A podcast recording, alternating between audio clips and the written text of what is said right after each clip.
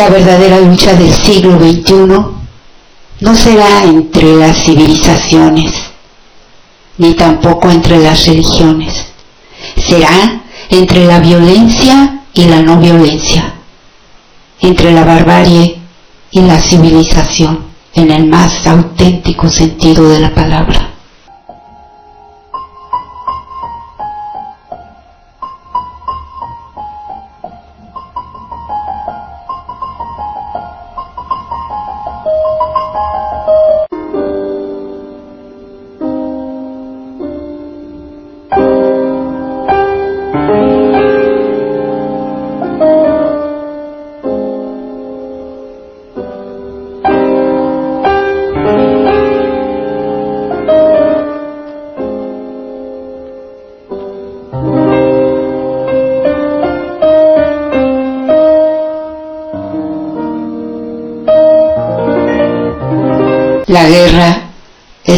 Atroz inhumana. Nada es más cruel, nada es más trágico. Daisaku Ikeda, filósofo, poeta, educador y buscador incansable de la paz.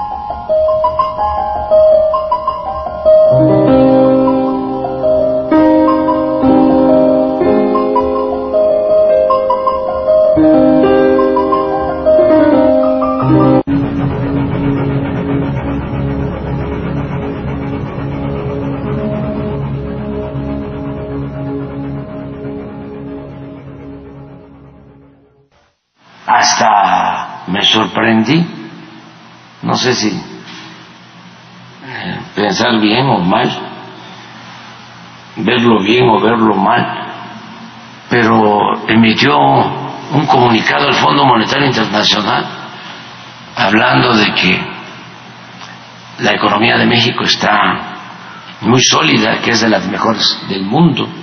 Miren, superpeso el Fondo Monetario, lo mismo, este, hablando muy bien de nuestra economía y esto nos, nos ayuda.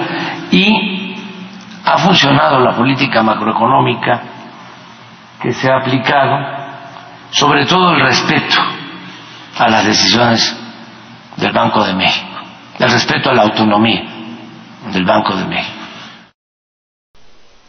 Muy buenos días, soy Azar Devi, estamos en Del Caos al Cosmos, hoy es jueves 12 de octubre de 2023 y tengo mucho gusto en saludar a todos ustedes y agradecer a quienes tienen la gentileza de estar escuchando tanto a través de la frecuencia de Radio AMLO como también por el Facebook de Radio AMLO. Realmente estamos viviendo tiempos estelares, pero estos tiempos estelares, tiempos estelares de la humanidad, decía Esteban Zweig, uno de los autores favoritos del presidente López Obrador y míos también. Afortunadamente hace tiempo que yo comencé a leer a este autor y después felizmente coincidí con mi querido Andrés Manuel López Obrador. Y él llamaba así no solamente los momentos que son gozosos, sino aquellos que marcan a nuestra civilización.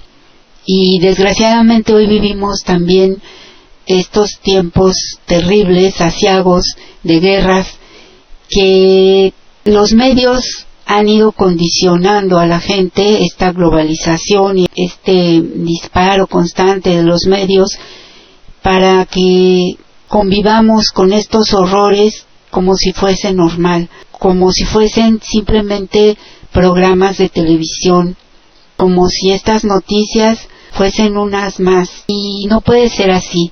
Y tampoco puede ser que las Naciones Unidas hagan declaraciones solamente cuando ya está el agua derramada, cuando las cosas ya se salen de control, porque este, como cualquier otro conflicto que estalla, se ha venido gestando de manera sistemática, con violencia y sin que haya nadie que le ponga un alto, y desgraciadamente llega el momento en que esto se convierte en algo imparable y nos lleva a una total debacle en el mundo y acabamos de salir de una pandemia y no bien hemos salido. Cuando se entra a una guerra terrible como es la de Ucrania y Rusia, en la que también tuvo que ver la codicia y el acoso de Europa, de la OTAN, de Estados Unidos,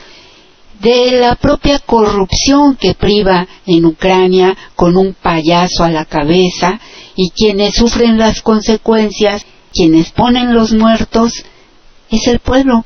Y los más pobres, por cierto, porque podemos ver claramente cómo hay gente que está tranquilamente departiendo, incluso Denise Dresser, esa desvergonzada, indigna, se va a hacer turismo de guerra y a brindar y a salir en las fotografías con un tipo armado y una copa de vino en la mano. No tiene vergüenza. Pero vemos también la debacle, la destrucción de la gente más fregada, como siempre, de ese pueblo y también, claro, rusos y todos muriendo en aras de la codicia de la maldad, de que un payaso se pasee en Nueva York, ese Zelensky, y aquí en Estados Unidos se supo que un millón de dólares se gastó de shopping la señora que le acompaña a ese payaso. Ellos son la inmundicia más grande, pero siguen haciendo sufrir a su pueblo y tienen en jaque al mundo, porque eso metió al mundo en problemas e hizo que mucha gente en Europa, como siempre, los más fregados, paguen la cuenta, paguen las consecuencias. Y ahora está ya este conflicto que viene también de atrás desde hace mucho, con esta matazón de palestinos, con este odio de estas personas que no han sabido estar a la altura de la tragedia que ellos mismos vivieron, que pues al menos su gente vivió, y ahí están ahora tomando posesión de unas tierras, pero no tienen la humildad de reconocer que se les entregan no para que sigan codiciando lo que está ahí cerca y que hagan a un lado a, la gente, a sus vecinos y que los pongan prácticamente en un apartheid como ese régimen terrible que estuvo en África vigente tanto tiempo y también dio como resultado una guerra fratricida que al final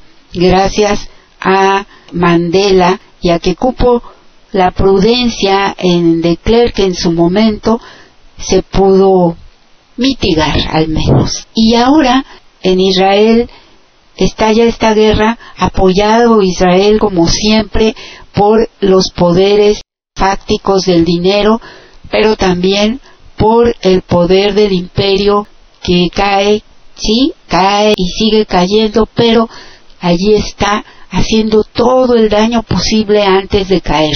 Esto se ve tanto a escala personal como a escala mundial. Vemos como un Marcelo Ebrard que está en total declive se niega a tener un poco de dignidad, reconocer que por alguna razón o muchas razones la gente lo repudió y que es un grupúsculo, una cargada de convenencieros la que le apoya y sigue en Morena haciendo todo el daño posible antes de irse. Así el imperio norteamericano daña a su pueblo, daña al mundo y ahí está en pleno declive. Y ahí están estos que han demostrado ser verdaderos salvajes en cuanto a su relación con otros, me refiero a Israel, y que además pretenden hacer que todo el mundo se les incline y que, ah, claro, porque pues muchos de ellos son dueños de los dineros del mundo. No olvidemos que es un poderío económico y una incursión en las artes, en muchas cosas de los judíos determinante.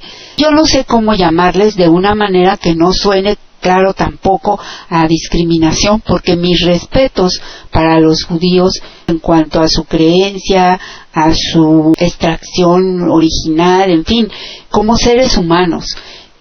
Y sé que donde quiera hay de todo, pero me refiero a esos poderes del dinero, a esos poderes que apoyan a gente sin escrúpulos como Netanyahu y que o como se diga su nombre, que tampoco me inquieta mucho, y la embajadora de Israel en México se atreve a exigirle a nuestro presidente, al más legítimo, no de México, del mundo, por el apoyo que ha tenido. Ahora solo hay de esos presidentes legítimos y discúlpenme si estoy omitiendo importantes casos en el mundo, pero que yo sepa, solo en América Latina, como ahora el presidente electo de Guatemala o el presidente Castillo en Perú, que tienen en la cárcel, o todos estos gobiernos progresistas que hoy se dan en nuestra América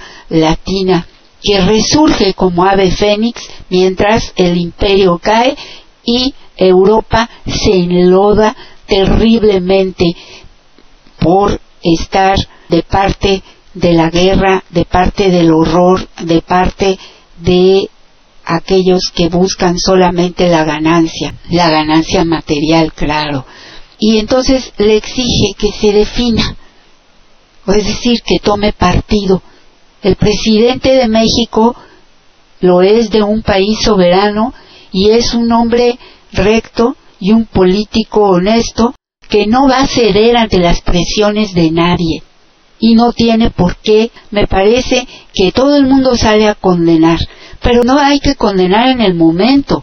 Este tipo de actos tienen que ser denunciados todo el tiempo y no ha sido así. Pero ahora sí, a condenar a diestra y siniestra. Y lo que debemos hacer en este momento es realmente ponderar la paz, buscar la paz el avenimiento y exigirles a quienes están inmersos en la guerra que cesen la hostilidad. Pero no hay nadie en el mundo capaz con la suficiente autoridad moral para hacerlo, al parecer. Y cuando sale un hombre que sí la tiene, como es el presidente de México, que lo hizo en su momento, llamando, recominiendo a Ucrania, a Rusia, pero sobre todo a Europa y a la ONU y a la OTAN y a los mismos Estados Unidos, ni le hacen. ¿Y por qué digo que tiene la autoridad moral? No solamente él como hombre, como político, como, como presidente de un gran país, sino porque México tiene una tradición pacifista que ha sido invadido, agredido, vapuleado, pero nunca ha sido México quien inicia hostilidades en contra de nadie. Así que por esa razón está dotado de esa autoridad moral como país y su representante, el presidente de la República, también. E igualmente el ejército mexicano, que no ha sido un ejército beligerante que busque la confrontación y que se entienda bien que cuando han sucedido las cosas terribles que todos sabemos por las cuales se ha condenado al ejército en México, ha sido siempre siguiendo instrucciones, órdenes de quien en su momento ha sido el comandante supremo de las Fuerzas Armadas. Sí, esos espurios que han ordenado al ejército ir en contra del propio pueblo en ciertos momentos asiagos, el último y más doloroso, este de Ayotzinapa. Pero que no se quiera confundir a la opinión pública haciéndole creer que el presidente es un corrupto o que transige con la corrupción o con algún acto indebido por parte del ejército. Ya lo explicó él en la mañana a qué se debió. No es el presidente quien entrega las condecoraciones, no elige él a quién condecorar, es el propio ejército y él tiene como obligación como comandante supremo y por mandato constitucional hacer la entrega de pero que se paren ahí aquellos que están culpándolo de algo como si fuera cierto que a quien se le otorga esta condecoración es un delincuente, porque el gobierno de Estados Unidos en su momento y sin comprobar que esto fuera verdad, lo dijo. Hasta la saciedad se ha explicado que no se encontró en todo el expediente que solicitó México de los Estados Unidos una línea en la que cupiera la razón del delito que se le atribuía. ¿Y por qué entonces lo devuelven a México? Pues por la misma razón. Pero son muchos los enemigos que hay en México y que acechan a México y por eso tenemos que estar muy atentos para que no nos quieran ver la cara de tontos y querer hacer que este régimen, que es totalmente distinto al anterior, se vaya con esa mancha, porque ustedes saben perfectamente bien, camaradas, que lo que está en juego es el futuro de este país. Hemos dado la batalla una y otra vez y la seguiremos dando. No vamos a perder la Ciudad de México a manos de un policía solo porque los medios masivos lo apoyan. No vamos a perder el país solo porque los medios masivos, también incluidos los extranjeros, quieren porque así les conviene a sus intereses. Afortunadamente, en estos cinco años, y lo escucharon ustedes al principio, ahora hasta el FMI le hace un reconocimiento del manejo sano de finanzas a este país.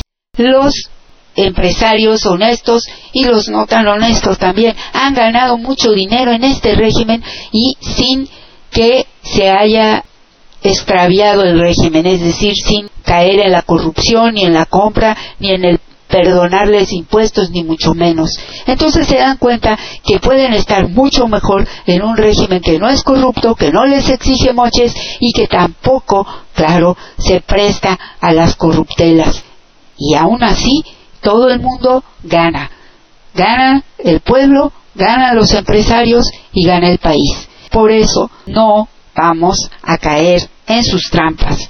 Lo digo así porque desde luego que no voy a aceptar que nos quieran imponer un candidato desde fuera, porque son los medios, si ustedes lo pueden corroborar, los medios masivos y los medios más anti cuarta transformación, anti López Obrador, los que apoyan la candidatura o eh, en este caso eh, sabemos que se trata de una aspiración a ser el defensor de la cuarta transformación en la Ciudad de México. ¿Y cómo vamos a comparar la trayectoria, si bien respetable, en el gobierno de Claudia Sheinbaum, de el policía García Harfuch, que ha sido buena, pero ¿cómo vamos a comparar la trayectoria de este señor con la trayectoria de una luchadora social de más de 30 años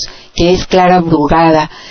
¿Cómo vamos a comparar con la experiencia de gobierno que además ella trae?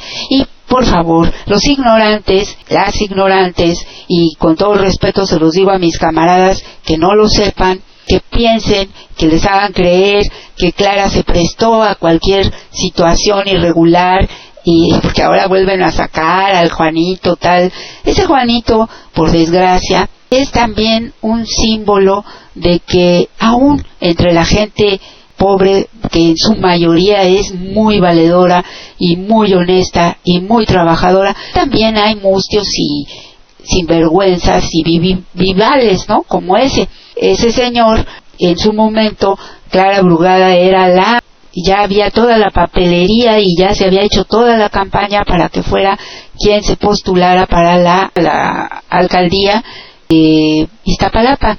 ¿Y qué creen? No lo van a creer. No, porque esto es increíble.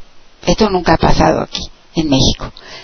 El INE le prohíbe la participación y como dicen coloquialmente le baja la candidatura y entonces se tiene que echar mano de esta táctica de pedirle a alguien que sea él la cara visible, pero que acepte que en su momento será ella, Clara Brugada, la que va a ser la alcaldesa, o en su momento no sé si todavía eran como les decían, pero la cosa es que ya se elegían. Y entonces, así pasó.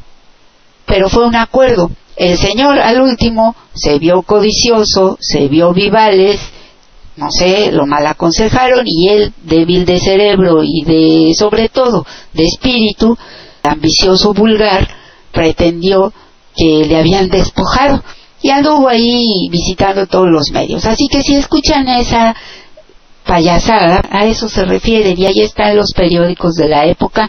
Cada vez es más difícil ¿eh? encontrar las cosas importantes hasta en las redes. Nos han llenado de porquería y es muy difícil y por eso yo siempre les digo, hay que leer, porque nada más lo que nos dicen en sus videos, en sus twitters, en sus canales de YouTube, no podemos confiar totalmente en la gente. Cada quien lleva agua a su molino.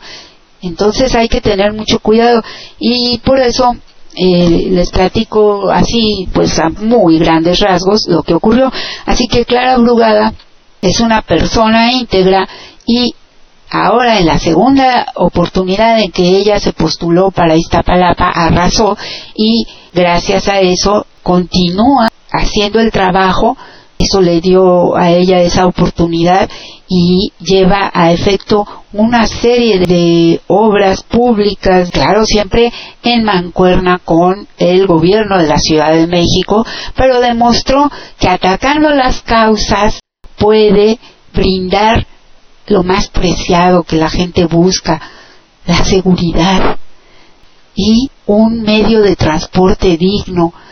Y ella lo logró entre otras muchas cosas allí. Así que también en eso compite con el señor García Harfuch, de modo que no tenemos por qué creernos el cuento de que él va a ser el único que pueda hacer realidad ese sueño imposible. No es así. creo que la opción en este momento sea el doctor López Gatel, con todo mi respeto, él es un, ¿cómo le llamaremos? Un recurso, no me gusta decirlo así, pero importantísimo, de primera en la cuarta transformación, que debe tener un lugar preponderante en la continuación de esta. Sin embargo, no es en la Ciudad de México. En la Ciudad de México la ruta es clara. Hay una mala lectura de las elecciones de 2021 en la capital de la República que permitió que Omar García Harfuch un policía de los tiempos de Enrique Peña Nieto, compitiera en las encuestas para definir lo que a la larga se convertirá en la candidatura de Morena para la Ciudad de México. La mala lectura es esta. En 2021 se perdieron alcaldías ganadas en 2018 porque la clase media salió a votar por el PRIAN. La lectura es equívoca por muchas razones además de que era el PAN, PRD y Movimiento Ciudadano. La primera relevante es que no existe en México una correlación válida entre clase social y partido por el que se vota. Y la capital del país no es la excepción. Todo lo contrario. Mientras los partidos tradicionales, como el PRD y el PRI, se desplomaron en identidad de los votantes, Morena en la Ciudad de México creció y creció. De 2015, en que tenía 15%, a inicios del 2018 a 33% y a 42.6% para julio de ese mismo año. Acción Nacional es el mismo desde 2015, el 16% de los votantes de la capital. El PRI pasó del 20% de identificación al 8% y el PRD del 40 al 10% y bajando. Ese es el desplome de la oposición en la Ciudad de México, no el de Morena. No hay un cambio relevante y significativo de los votantes en la Ciudad de México. Así, en el 2021, Morena ganó la mayoría en el Congreso local con 31 de los 33 distritos y 11 de las 16 alcaldías en disputa. Pero hubo toda una campaña de la oposición y sus medios de comunicación para decir que la ciudad se había dividido por clase social y entonces se partía en oriente pobre y morenista y poniente rico y prianista. No fue cierto. Lo que realmente sucedió es que determinados distritos salieron a votar en contra de Morena y por el PAN y el MC y el PRD y los distritos morenistas se confiaron en que la ciudad siempre ha sido de izquierda. Estaba la pandemia todavía y el miedo a reunirse, junto con la certeza, hay que decirlo, un poco vanidosa, de que la ciudad está siempre ganada por la izquierda. Pero lo que tuvimos fue la abstención de la izquierda. La izquierda sigue ahí y no necesita de un policía priista para combatir a un prián que sigue sin existir realmente. ¿De qué tamaño fue la confianza o el pánico al COVID para no salir a votar en 2021? Veamos. En 2018, tratándose de una elección presidencial, votaron en la ciudad 5.392.000 chilangos, con un 70% de participación. 2.600.000 votos fueron para Claudia Sheinbaum, y ganó por la mitad de la votación efectiva. En cambio, en 2021 votaron 3.960.000 chilangos, casi un millón y medio menos que en el 2018, con solo 51% de participación, es decir, bajó 20 puntos. Morena tuvo un millón menos, pero Acción Nacional medio millón también menos no es que creciera alguno de los partidos, sino que creció la abstención. Analizado distrito por distrito, resultó que la Ciudad de México no se dividió en Oriente y Poniente, sino que en lugares de antiobradoristas como Polanco y las Lomas de Chapultepec, la participación fue hasta de 80%, con algunas casillas zapato para Morena, es decir, donde obtuvo cero votos. Esos tiempos del zapato del PRI volvieron a las zonas que creen en que México, en que México hay una dictadura castrochavista, trompista, dominada por algo llamado el Foro de Sao Paulo, y que tiene nexos ocultos con los masones, los comunistas de Corea del Norte y hasta con los caballeros templarios.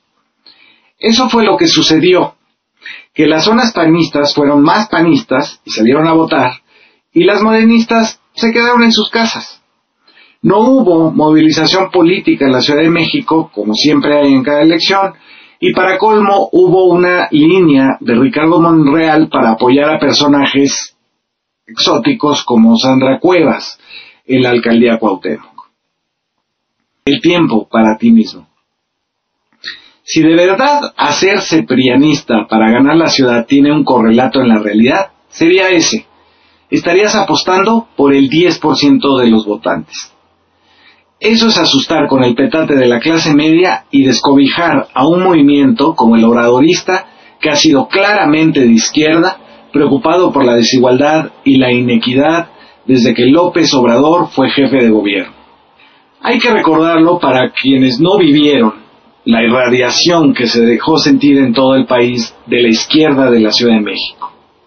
Hay unas fechas centrales, paradigmáticas, el 26 de abril, el 6 de mayo, los dos de 2007 y el 21 de diciembre de 2009, cuando se aprobó el aborto en la ciudad, se desnudaron 20.000 personas en el Zócalo para ser fotografiadas por Spencer Tunick y se logró el matrimonio entre las personas del mismo sexo. Estas tres acciones se irradiaron desde la Ciudad de México y constituyen parte de su izquierda humanista, empática y solidaria. Sin esos rasgos, ni la ciudad ni el país tendría hoy una transformación de lo político. Es la ciudad de las libertades civiles y de género, pero también la de los plebiscitos, las consultas, los presupuestos participativos, las elecciones primarias. Es la del millón de ciudadanos defendiendo a su jefe de gobierno electo, Andrés Manuel, contra el presidente Vicente Fox y sus abogánsters como Macedo de la Concha, que además era general, y Vega Memije, contra la Cámara de Diputados de Beltrones, contra la Suprema Corte de Arturo Azuela, contra Carlos Salinas y Diego Fernández de Ceballos. Es por todo lo que hemos pasado que hoy podemos elegir alcaldes y jefes, jefas de gobierno. Porque la ciudad presionó a ello durante décadas de ejercicios democráticos que la autoridad electoral no nos reconocía es la ciudad del terremoto de 1985 y 2017, con sus brigadas de jóvenes y sus albergues. Es la ciudad de las huelgas estudiantiles de 1987 y 1999. La del poderoso movimiento urbano popular. La del zócalo de libros y de música, además de encuerados. Así fue que llegamos a hoy. Dudo que un policía de la Federal Preventiva de García Luna o a nombre de la Gendarmería en las juntas de autoridades para mentirle a la población sobre la desaparición de los 43 normalistas puedan aplicar como elegible en esta sociedad urbana, caótica, festiva y progresista igualitaria. Él o la que llegue a la candidatura tiene que representar a ese movimiento, que es obradorista, pero también solidario, estudiantil y urbano popular. No puede ser alguien a quien los medios antiobradoristas llaman sexy, Batman o guapo. No puede ser él quien nos represente. Sería como perder todo lo hecho y vivido por ganar una elección y un simple cargo de autoridad. A mí me gustaría que escucharan de quien sabe mucho al respecto y lo sabe decir muy bien y que es el doctor Ángel Valderas, un resumen, dijéramos, de la situación entre Israel y Palestina, para que también tengan una idea un poco más clara de lo que pasa. Cuando se trata de una guerra, no se trata de tomar partido por nadie, se trata de que cese la guerra. No tiene razón de ser, como no ha tenido razón de ser la hostilidad que todo el tiempo se ha mostrado por parte de Israel hacia Palestina. se ha dejado escalar la situación hasta que se llega a esto. Porque, como siempre, esto es solamente la cara visible. ¿A quién conviene? Solamente a quienes están, como siempre, en el negocio de la guerra, pero a nadie más. Y si esto sigue escalando, no olvidemos que hay armas nucleares y que una vez que éstas se usan, nadie sale ileso. Por si no nos importa que esté muriendo gente allá lejos, en otro lado.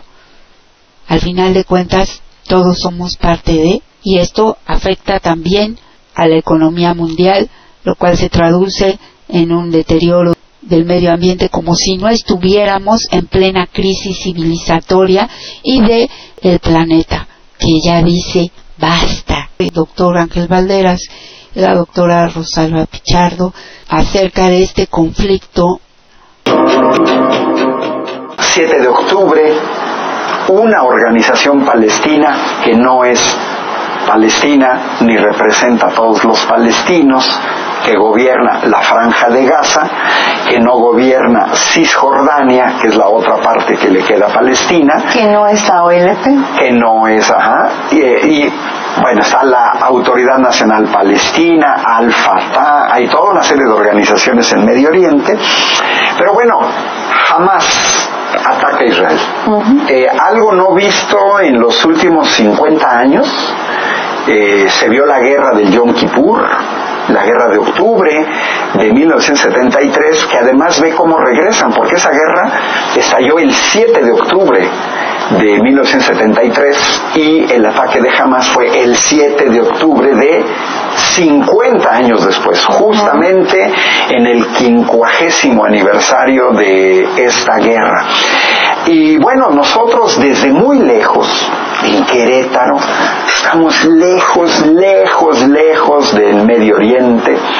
Primero, los primeros involucrados, los que se sienten partícipes en primera persona, lógicamente son los israelíes, pues es su país el que fue atacado, pero que está rodeado de países árabes de musulmanes, de musulmanes chiitas, de musulmanes este, sunitas, de una gran cantidad de confesiones de los hermanos musulmanes, de Hamas justamente, de Al Qaeda, todo eso del Medio Oriente, pero con, con, fuerte impacto en el norte de África, donde también hay países árabes, donde hay gente musulmana, en, en Europa, pues porque es una gran parte de una cuenca donde han tenido gran parte de migración, por ejemplo con la guerra en Siria, eh, y bueno, natural, naturalmente nuestros vecinos del norte, eh, Estados Unidos, eh, que han siempre apoyado a Israel.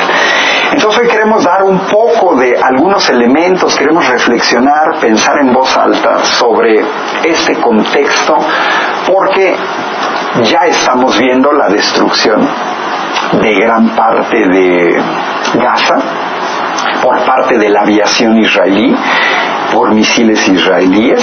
Ya eh, fue denunciado Israel que está utilizando municiones de fósforo blanco prohibidas por eh, la ONU y también ya vimos al premier Benjamín Netanyahu eh, creando un sitio, si ya de por sí estaban en un sitio con solamente dos salidas, una al norte y otra al sur, Erez que da acceso a Israel y Rafah que da acceso a Egipto, con el cual tienen este, frontera, pero pues otra cosa de violación del derecho internacional, no agua, no alimentos, no luz, no, electricidad, no combustibles. O sea, que pudieras, estamos hablando de casi 3 millones de personas que viven en la franja de Gaza, que los puedes llevar a la muerte por inanición, no nada más por las bombas, sino también por la falta de alimentos, por la falta de agua, la enfermedades. Si tienes bombardeos,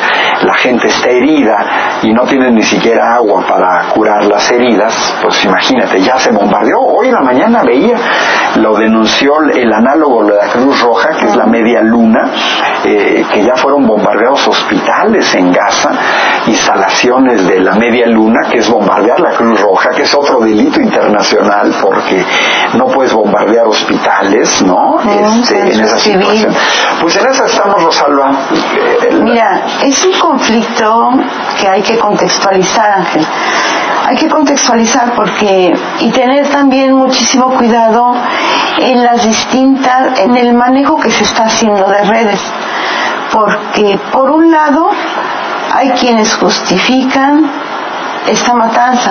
Por otro lado, hay quienes no la justifican, cuestionando, pero cuestionando eh, las actitudes de Israel. Es real, no se justifica ninguna vida del ser humano, de ningún ser humano, por condiciones de colonización, de creencia, creencia, religión, como le queramos llamar, no se justifica ninguna vida por, por eh, el atraco de territorio, no se justifica ninguna. Hay que contextualizar, sí, para ir entendiendo y no permitir la manipulación ni los procesos de ideologización que las redes o los medios de comunicación nos quieren imponer. Frente a esto que es necesario, es necesario y urgente la información. Cómo surge Israel, cuál es su historia, cuál es la historia de, de Palestina, cuál ha sido la historia de los árabes, cuál ha sido la historia del pueblo del pueblo israelí, pueblo judío, que el judaísmo no es lo mismo que el sionismo, hay que diferenciar todo esto para que nadie pueda manipular nuestras mentes. Sin la manipulación y con plena información podemos ir tomando criterio frente a lo que está sucediendo. Primer punto. ¿Qué es el grupo Hamas? Con H. H, A, más. Que, muchos lo mencionan como Hamas, no. H, A, Hamas. H, A, Hamas. Bueno, este grupo no surgió como un grupo espontáneo, eh, autofinanciado, para defender al, al movimiento o a la población palestina. Este grupo surge financiado por el propio Estado israelí. Entre los años 60 y 80, específicamente en 1987, y les ha dado dinero a Israel constantemente en el curso de la historia y de su formación y de su quehacer político, armamentístico, y con ellos, con el grupo Hamas Israel, y financiados por Israel, crean, por ejemplo, la Universidad Islámica, ¿sí? La Universidad Islámica de Gaza. Crean también varias mezquitas, o sea, para construir una universidad y una mezquita se requiere mucho dinero.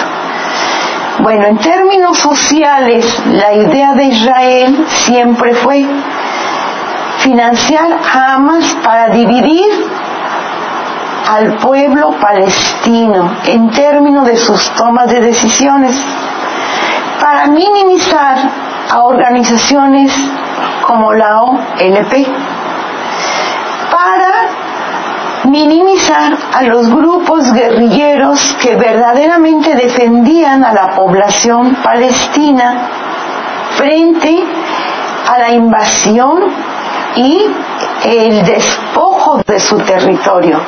Que si podemos ver los mapas, Ángel, podemos ver el mapa del territorio que pertenecía. A ver si producción nos ayuda con el mapa para que efectivamente, ándale, ahí está Rosalba. Mil, 1918. ¿Cuál es el territorio de la franja de Gaza? Bueno, podemos ver que casi es el 80%. Todo Palestina. Para los que están en radio y que no pueden ver el mapa, Podemos ver todo Palestina. Todo, todo Palestina. Pertenece a Palestina. Exacto. O sea, pertenece a Palestina. Podemos ir viendo en 1947 la disminución,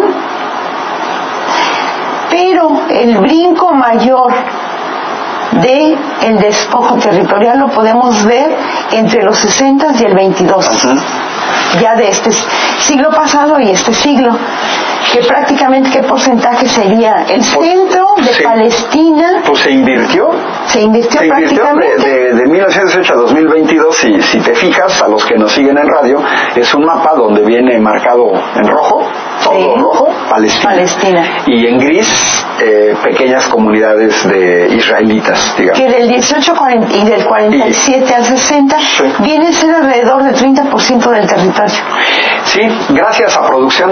Es un territorio ocupado, Rosalba. Sí. No, no lo dice ni Rosalba Pichardo ni Ángel Valderas, lo dice la ONU. La ONU. La ONU considera Palestina como un territorio ocupado ilegalmente. Para los que nos siguieron en televisión, el mapa muestra ese brincote que señala Rosalba se da como resultado de la guerra de los seis días en 1967. Pero Israel ocupó de manera ilegal partes de Palestina. Estamos hablando desde 1967, hace más de 50 años. Entonces, esto que, que comentas, Rosalba, eh, sí ya lo ve uno de manera distinta, porque uno ve, dice, ah, no, es que jamás atacó Israel.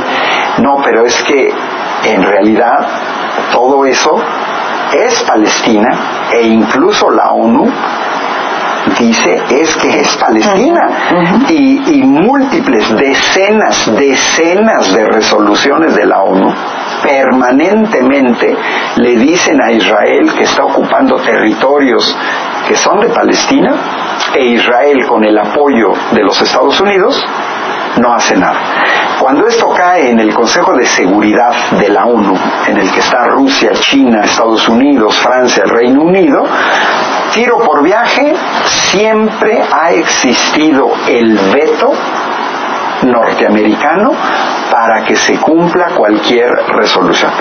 La Asamblea General de la ONU siempre dice Israel se tiene que salir de estos terrenos, no, y, y al, por el contrario, hasta pareciera ser que lo que le dicen a Israel es que siga creando asentamientos en territorios palestinos que han sido despojados pues, de sus tierras ancestrales.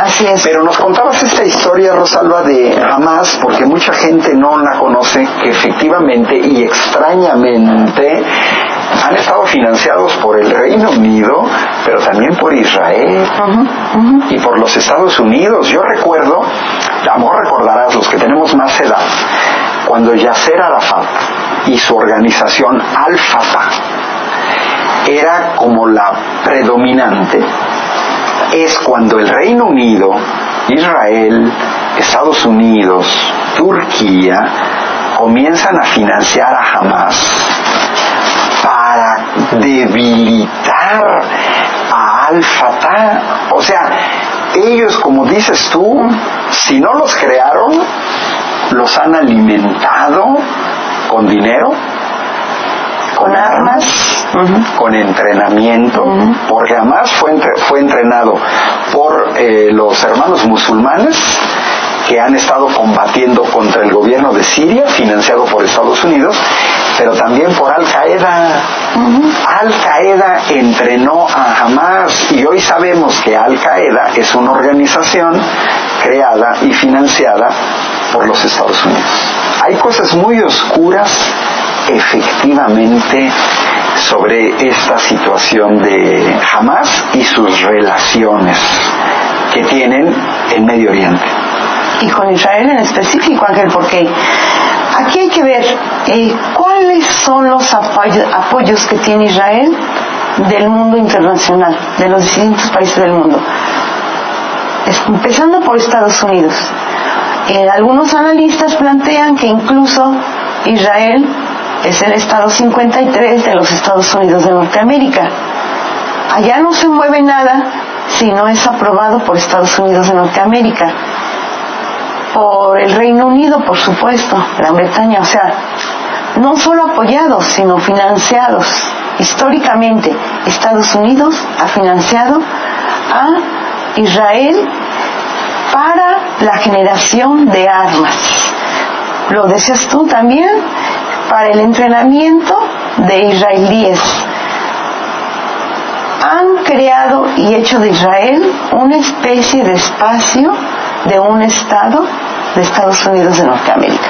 Así lo mencionan algunos analistas. Lo mencionaron como el Estado que es 53, 53 tomando en cuenta como Puerto el, Rico. Sí, sí, sí, como el Estado, como el Estado 53. Entonces nos podemos imaginar cuál es el interés que hay sobre todo del grupo de los siete, porque ahora vemos que frente a este conflicto, que no es del día 7, Ángel, lo mismo que sucedió en Ucrania, de las agresiones que se han venido dando históricamente son múltiples, son múltiples.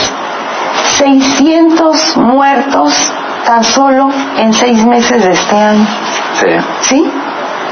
Palestinos por parte de los israelíes. No se justifica, insisto, no se trata de comparar quién tiene más muertos, no, no se trata de eso. Se trata de ver el origen del problema. Ahora, ¿hacia dónde el conflicto? ¿Cuál es la solución? ¿Quiénes tienen que intervenir fuertemente?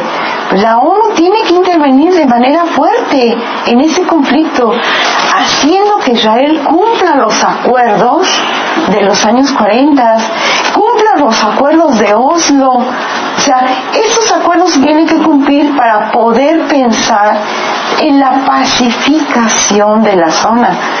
Pero pareciera ser que el conflicto de Ucrania se quiere traslapar hacia lo que llaman Medio Oriente específicamente al conflicto Israel y Palestina.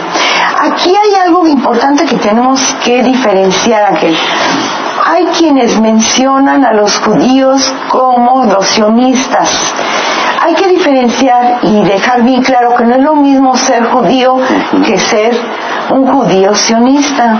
O sea, el sionismo surge a partir de los años 40 y surge precisamente con la radicalización de esta postura conservadora, ultraconservadora y ultraderechista de algunos judíos que no son precisamente todos los judíos que conforman el pueblo de Israel. Hay que dejarlo bien claro. El sionismo se caracteriza por aquellos judíos radicalizados ¿sí? Y además, de la ultraderecha. Y otra cosa que yo no sabía, y ayer lo, lo escuché con un analista, donde ser sionista no necesariamente eres judío. Eh, exactamente. Por ejemplo, señalaba que hay una alta tasa de sionistas en las iglesias cristianas protestantes norteamericanas, de gente que no es judía, pero son sionistas. Entonces no, no, no es lo mismo. Mira, si producción nos puede pasar, porque tiene que ver con lo que estás diciendo, Rosalba, un video que les mandé hoy, donde aparece una bandera de, de Palestina, porque ese video es de hoy en la mañana, ese, gracias, lo describimos en radio, este video es Jerusalén, es un barrio ultra ortodoxo. Eh, los que nos siguen en, radio, estamos pasando el video con una serie de judíos vestidos a la manera tradicional, con sus sombreros, con sus este, caireles, ¿no? Eh, en donde vemos a la policía eh, de Jerusalén querer bajar una bandera de Palestina que está en ese barrio judío de Jerusalén. ¿Qué nos muestra este, la, este, intolerancia, pero también nos muestra, violencia. exacto, pero nos muestra a judíos ultra ortodoxos que no están apoyando o nunca han apoyado a Netanyahu en sus agresiones al pueblo de Palestina. Eh, me llegó otro video desde Nueva York en donde se ve a judíos ultra ortodoxos en Nueva York con banderas de Palestina manifestándose en Estados Unidos a favor de los palestinos. Entonces, esto muestra esto que tú decías, Rosalo, o sea, no, no tenemos que meter en el mismo saco a judíos, a israelíes, a sionistas, gracias a producción, no los tenemos que meter en el mismo saco, es mucho más complejo. De hecho, eh, Thierry Meissan, de la red Voltaire, que yo recomiendo muchísimo, él dice, un gran problema que se tienen los gobiernos en Occidente es que todo lo quieren simplificar a que en el Medio Oriente son hebreos, o les llaman de judíos, católicos y musulmanes. Punto. Y dice Thierry Meissan, no, espérense, tú puedes ser árabe y al mismo tiempo ser israelí.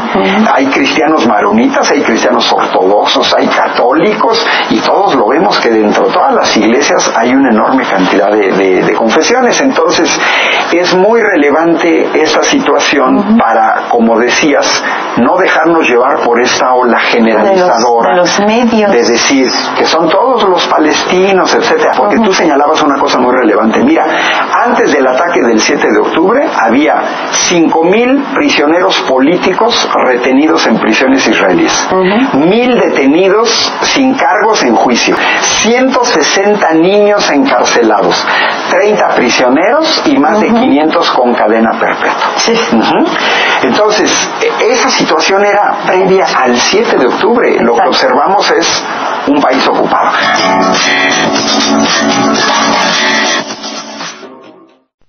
Este elogio tan bien ganado de nuestro presidente López Obrador por parte de un verdadero periodista, un excelente periodista que acudió a la conferencia del presidente y aquí está lo que le dijo.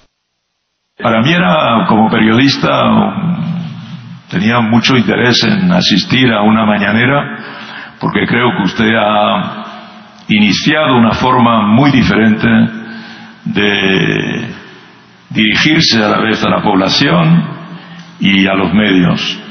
Una manera, primero en esta continuidad, el hecho de que, de que sea todos los días, digamos cinco días a la semana, y que usted eh, responda a todo tipo de preguntas y que además con eh, mucha claridad, con mucha sencillez, con una extraordinaria honestidad intelectual que trasciende de su manera de expresarse, vaya no solo dando información fundamental, sino también desmintiendo muchas de las informaciones que circulan en un momento en el que estamos en el que la desinformación es permanente, ¿verdad? En el que la, la verdad está en crisis, en el que los hechos ya son cada vez más difíciles de, de este, establecerse, porque hay como un bombardeo permanente de mentiras, lo que se llama las fake news, hay toda suerte de, de hechos alternativos, y las redes sociales han creado un ecosistema mediático hoy que crea mucha confusión y que crea mucha suspición sobre lo que es la verdad y sobre lo que sería una información creíble. Y yo creo que usted personalmente, como protagonista principal de un ejecutivo, eh, da su verdad y también eh, no solo la suya, sino una verdad que está fundamentada en hechos, ¿verdad? Y esta, este diálogo, en este contexto en el que estamos hoy de gran crisis de la información, me parece que es a la vez valiente y una manera de bien entender el sistema informativo en el que estamos. Y que un presidente como usted este, aborde de esta manera la situación me parece que es bastante ejemplar para otros mandatarios o mandatarias y también para, para los periodistas, para nosotros como observadores del funcionamiento de la relación mandatarios, prensa, sociedad. Este fue el periodista Ramonet, alguien con muchísimos años de experiencia, en, en esto. El presidente incluso lo comparó con Kapuczynski y Kapuczynski ya falleció hace algún tiempo y Ramonet es el director del Mundo, el semanario Le Monde. Ya que hay el diario Le Monde y también el, es un semanario en español porque lo hay en francés pero también en español y él es el director de ese semanario.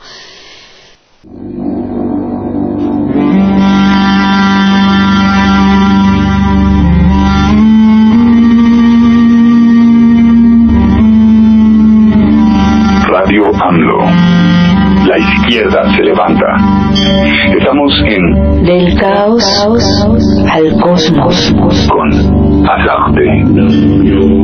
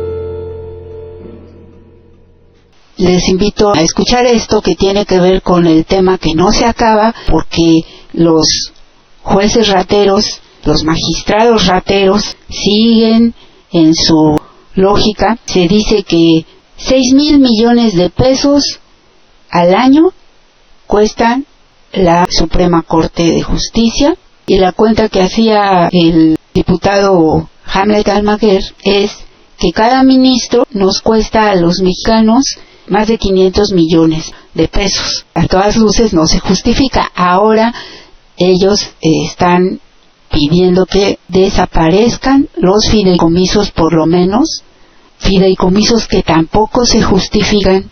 Dice que tienen, por ejemplo, dinero en uno de esos fideicomisos que les alcanzaría para 100 años de pensiones. Y esto, hay que aclararlo, no tiene nada que ver con el dinero que reciben los demás jueces. Mienten, es mentira esas cosas que están diciendo que quiere el gobierno de México, el presidente de México, la cuarta transformación morena. Quieren dejar sin pensión a los jueces viejitos, decían. Otros dicen, es que quieren asfixiar a la Suprema Corte, al Poder Judicial, y otros que es venganza. Nada de esto es verdad y lo único cierto es que no hay justificación para estos fideicomisos porque no se está tocando el sueldo de todos estos rateros que es de 700 mil pesos al mes. Y como ya les he comentado los otros jueces todo el sistema en los otros estados hay una desigualdad enorme. Hay mucha falta de equidad. Si siquiera tuvieran ese dinero para repartirlo entre los demás que verdaderamente están necesitando mayor presupuesto para algunas cosas, pero no es así. Y por eso ese poder está tan corrompido, porque yo no dudo que haya uno que otro juez honesto, pero en su mayoría se han corrompido, han olvidado los principios básicos y para mí, perdonen, pero los magistrados de la Suprema Corte son los delincuentes más asquerosos y deleznables que puedan existir, incluyendo a los malos políticos. ¿Por qué? Porque tienen en sus manos la justicia, porque simbolizan la máxima estatura de la justicia en un país. Después de haber estudiado derecho, me siento asqueada y totalmente adolorida. ¿Cómo es posible que esa basura se digan defensores de la justicia, cuando estamos viendo en sus actos todas las porquerías que están haciendo y que además defienden como perritos, con perdón de los perritos, su hueso carnosísimo de todo ese dinero que dilapidan y se roban. No tienen perdón. Entonces, ¿qué es todo ese dinero que tienen ahí, esos ahorros en los fideicomisos eso se llama especular. Eso es un delito. Esa es otra de las cosas que no entiendo. Por ejemplo, Hamlet Almaguer, que es un muy buen diputado y muy buen jurista, dice, nos están poniendo un límite, no podemos pasar este acuerdo al que se llegó sobre los fideicomisos si no le damos 24 horas a la oposición para conocer del asunto.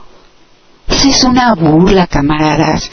Que los infames delincuentes, buenos para nada, de diputados y senadores, no tienen la obligación de conocer de todos los asuntos, de estar ahí al pendiente, para eso les pagan.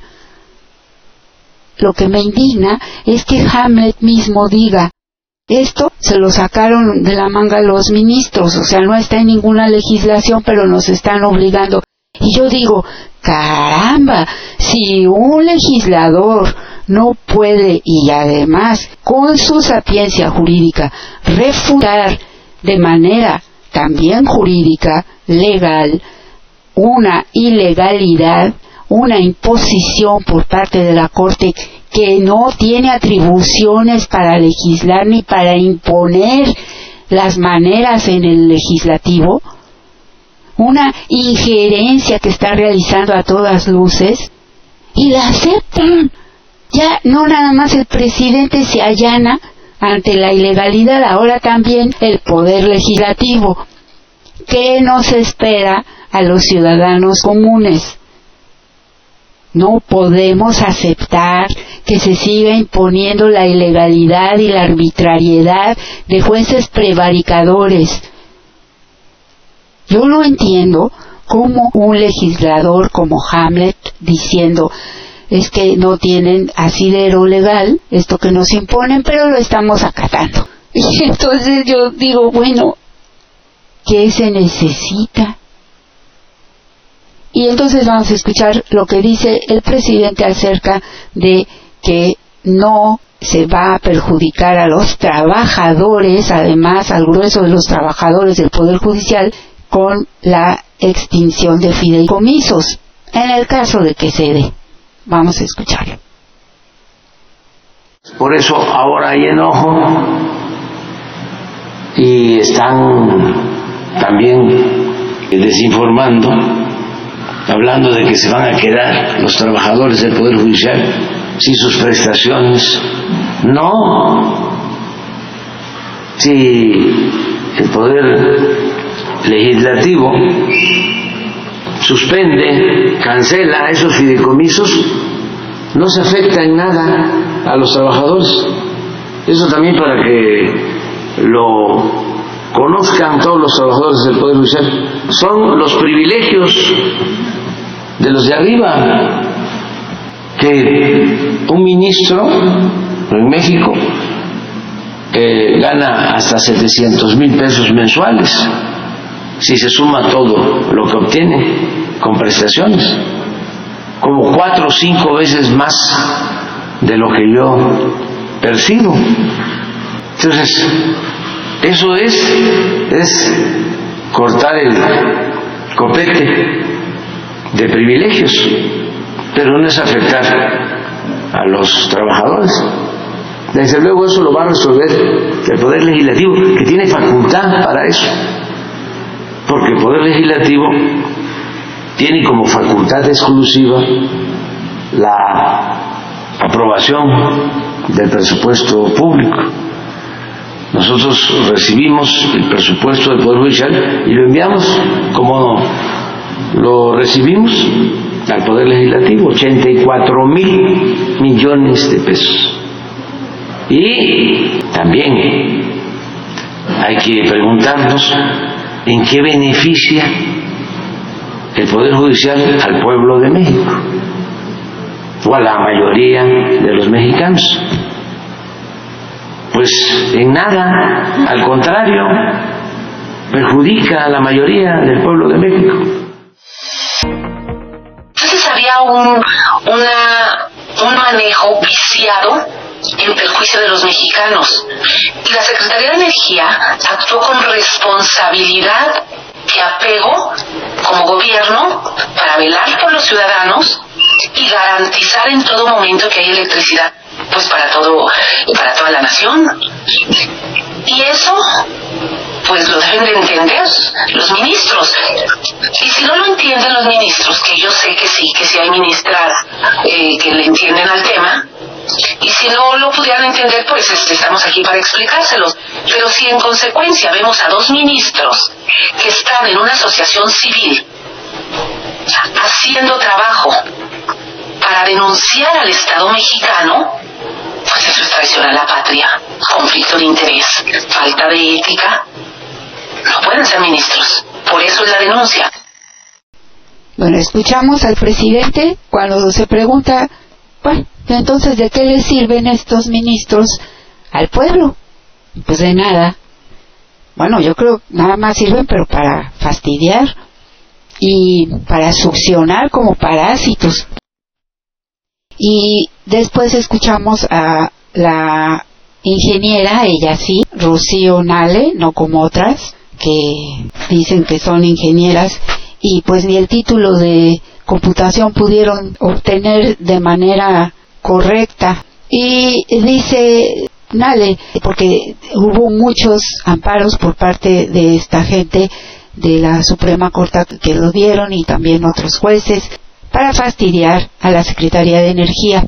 Y habla de este tema que es el de los dos ministros de la Suprema Corte que a su vez litigan en una asociación civil en contra del propio Estado del que forman parte. Porque acuérdense que el Estado se forma de los tres poderes, ejecutivo, legislativo y judicial. Entonces, ellos están yendo en contra del propio gobierno, del propio Estado, que son, dice Nale, y se contesta perfectamente, traidores a la patria. Y ya deberían de estar siendo juzgados por prevaricación. Nunca voy a dejar de decirlo. Pero no se hace. No sé por qué. No, realmente no sé qué esperan. Y ella va más allá. Hasta traición a la patria. Y me parece que tiene toda la razón. Me voy diciendo que la cultura de paz requiere que la gente verdaderamente revise desde el fondo de su ser sus propios sentimientos y que jamás esté de acuerdo con que los conflictos deben o pueden ser resueltos a través de la violencia o la guerra. El doctor Daisaku Ikeda en ello coincide absolutamente con lo que nuestro presidente dice siempre. No se puede combatir al mal con el mal ni al fuego con el fuego. Con eso me despido el día de hoy. Les agradezco mucho su atención a todos. Dice Adriana García Muro, sí, son unos ladrones y corruptos esos jueces y en efecto la Ciudad de México es de izquierda, como aquí anota bien Jeremías, si la criminalidad bajó en la Ciudad de México no fue solo por acción de la policía, sino por el conjunto de acciones de gobierno que se llevaron a cabo. Y eso es muy importante entenderlo también, porque si no, estamos pasando por alto todo el gobierno eficiente, eficaz de Claudia Sheinbaum, de la también fiscal, que hizo una labor magnífica, etcétera.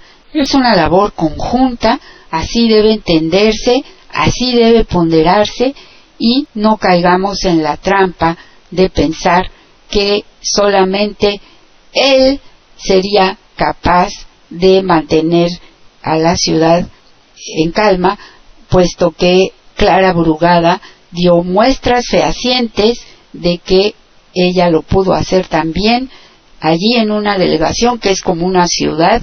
Y además están implementadas afortunadamente hoy el jefe de gobierno Martí Batres es también un gran recurso de la cuarta transformación. Es está dando muestras ha sido un excelente tribuno siempre y ahora en todos los cargos, encargos en los que ha estado, ha mostrado resultados, ha mostrado su lealtad al proyecto de nación y hoy lo está haciendo también en el gobierno de la Ciudad de México y hay ya conformado un equipo ahí, así que Clara tiene todas las de ganar también.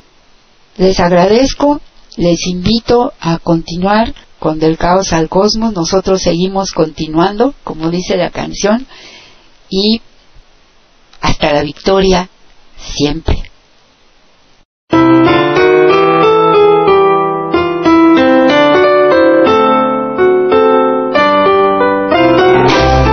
Entonces, camaradas, hay que revolucionar ahora. Pero apúrense